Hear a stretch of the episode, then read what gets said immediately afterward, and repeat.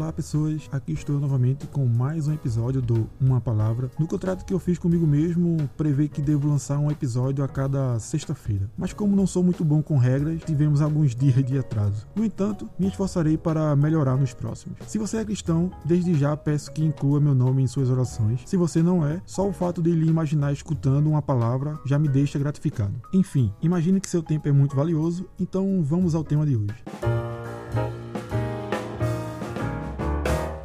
Não vai dar tudo certo. Eu curto muito assuntos relacionados à tecnologia e gosto de aprender sobre o mundo digital, computadores e coisas do tipo. Em contrapartida, tenho um desejo enorme de aprender inglês e tudo que consegui até hoje foi um pouco mais do que o The Books on the Table. E também sou péssimo quando o assunto envolve fatos mais históricos. Isso se dá devido à forma como a minha mente processa as informações. Na psicologia isso deve ter um nome, não sei. Só sei que quanto menos lógica, mais difícil é a minha compreensão. A questão é que por diversas vezes ao longo da minha vida eu tentei aplicar essa lógica humana ao meu relacionamento com Deus. E o resultado disso não poderia ser outro frustração. Na minha cabeça, assim como 2 mais 2 são 4, se na Bíblia fala que Jesus cura, então quando eu ficar doente, basta eu orar que Jesus vai curar. Pensa comigo, se Jesus me ama e é poderoso para curar qualquer enfermidade, então me parece lógico que se eu tiver doente, a orar a ele pedindo cura, eu serei curado. No entanto, não era bem isso que acontecia. Eu me lembro bem das muitas vezes que peguei aquela gripe pesada e ao dormir eu orava pedindo que fosse curado naquele momento. E quando terminava a oração, eu estava tossindo mais do que quando comecei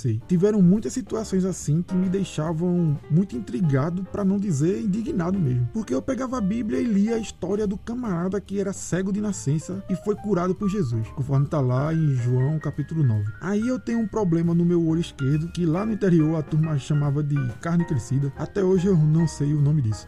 Mas enfim, Aplicando os parâmetros da minha lógica, quem cura um cego, cura uma carne crescida. Então, em todo culto que tinha oração por cura, lá estava eu pedindo para Jesus resolver essa minha bronca. Só que o problema persistia e isso me deixava super frustrado. Como é que leio uma parada na Bíblia e não consigo vê-la na prática? Porque tem tanta história milagrosa na Bíblia e algumas coisas tão mais simples não acontecem na minha vida. Isso sem contar os diversos outros problemas que passei na minha casa, como quando meu pai ficou sem trabalho e passamos a viver de ajuda das pessoas. Foram tempos muito difíceis. Foi bem nesse período que minha família se converteu, se tornou evangélica. E a partir de então, uma das coisas que mais escutávamos era a frase do tipo: vai passar, o choro dura uma noite, mas a alegria vem pela manhã. Ou o tempo de Deus vai chegar na tua vida. Coisas assim. Mas de todas essas frases, tinha a campeã disparada, que era a bendita vai dar tudo certo. Caramba, eu entendo que a maioria das pessoas que falam essas coisas tem a boa intenção de querer ajudar mesmo. Só que, por não saber exatamente o que fazer, acabam recomendando esses jargões. O grande problema é que existe uma parada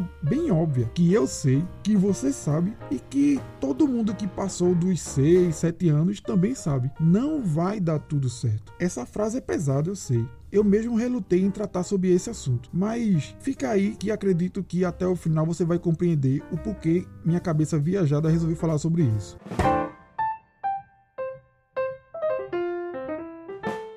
Vai dar tudo certo. A primeira reação que temos ao ouvir isso é: misericórdia, vai com tua boca para lá, vai dar certo sim, em nome de Jesus. Um dos problemas de pensar assim é que desta forma estamos alimentando um relacionamento infantil com a vida e com Deus. Dentre os camaradas que escreveram a Bíblia, um dos que mais curto é um tal de Paulo. E ele escreveu um texto que para mim resume bem o que é ser adulto na fé. Lá em Filipenses capítulo 4, versículo 12, ele diz: Deixa eu ler aqui para ficar bem como está lá escrito. Sei o que é passar necessidade e sei o que é ter fartura. Aprendi o segredo de viver contente em toda e qualquer situação, seja bem alimentado, seja com fome tendo muito ou passando necessidade. Aí ele conclui no, no 13 dizendo: Tudo posso naquele que me fortalece. Tenho certeza que muitas pessoas, ao ver o título desse episódio, nem clica para escutar. Até porque eu ouvi um camarada falar que não vai dar tudo certo, não é algo muito animador. Só que é justamente aí que entra um detalhe desse texto que lemos em Paulo. Perceba que no meio do versículo ele diz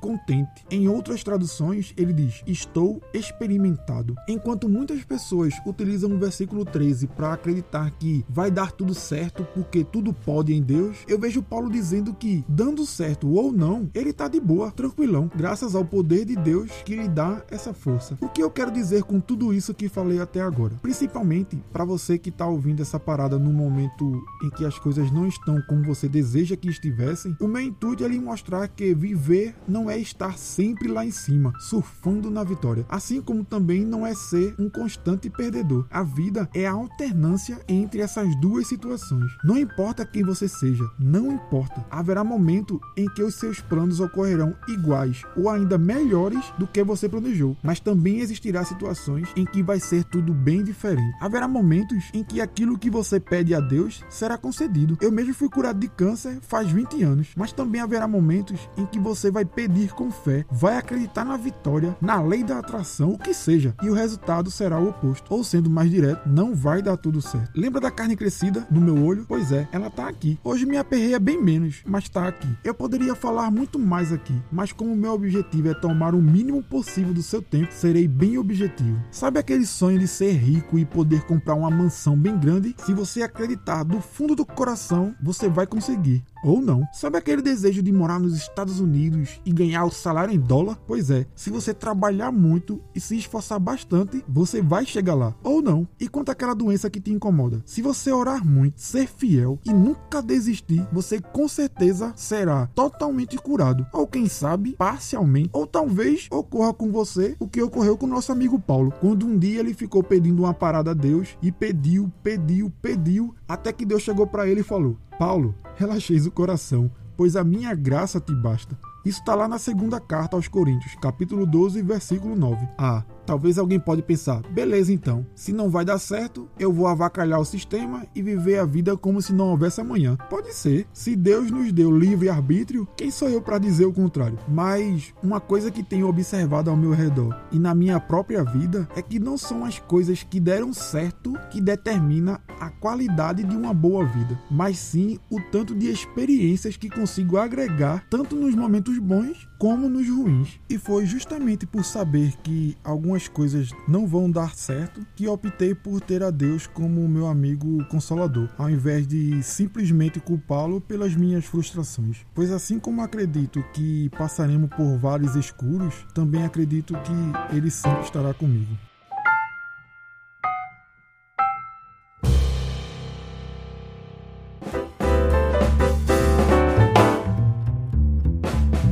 Isso aí, pessoas. Esse foi mais um episódio do Uma Palavra. Espero de coração que o que eu tenha falado possa ter contribuído para melhorar a sua vida de alguma forma. Envie essa mensagem para as pessoas que você acredita que poderá ser impactada positivamente com o que falamos. Acho que estarei com vocês na próxima semana. Que Deus esteja conosco e que assim seja.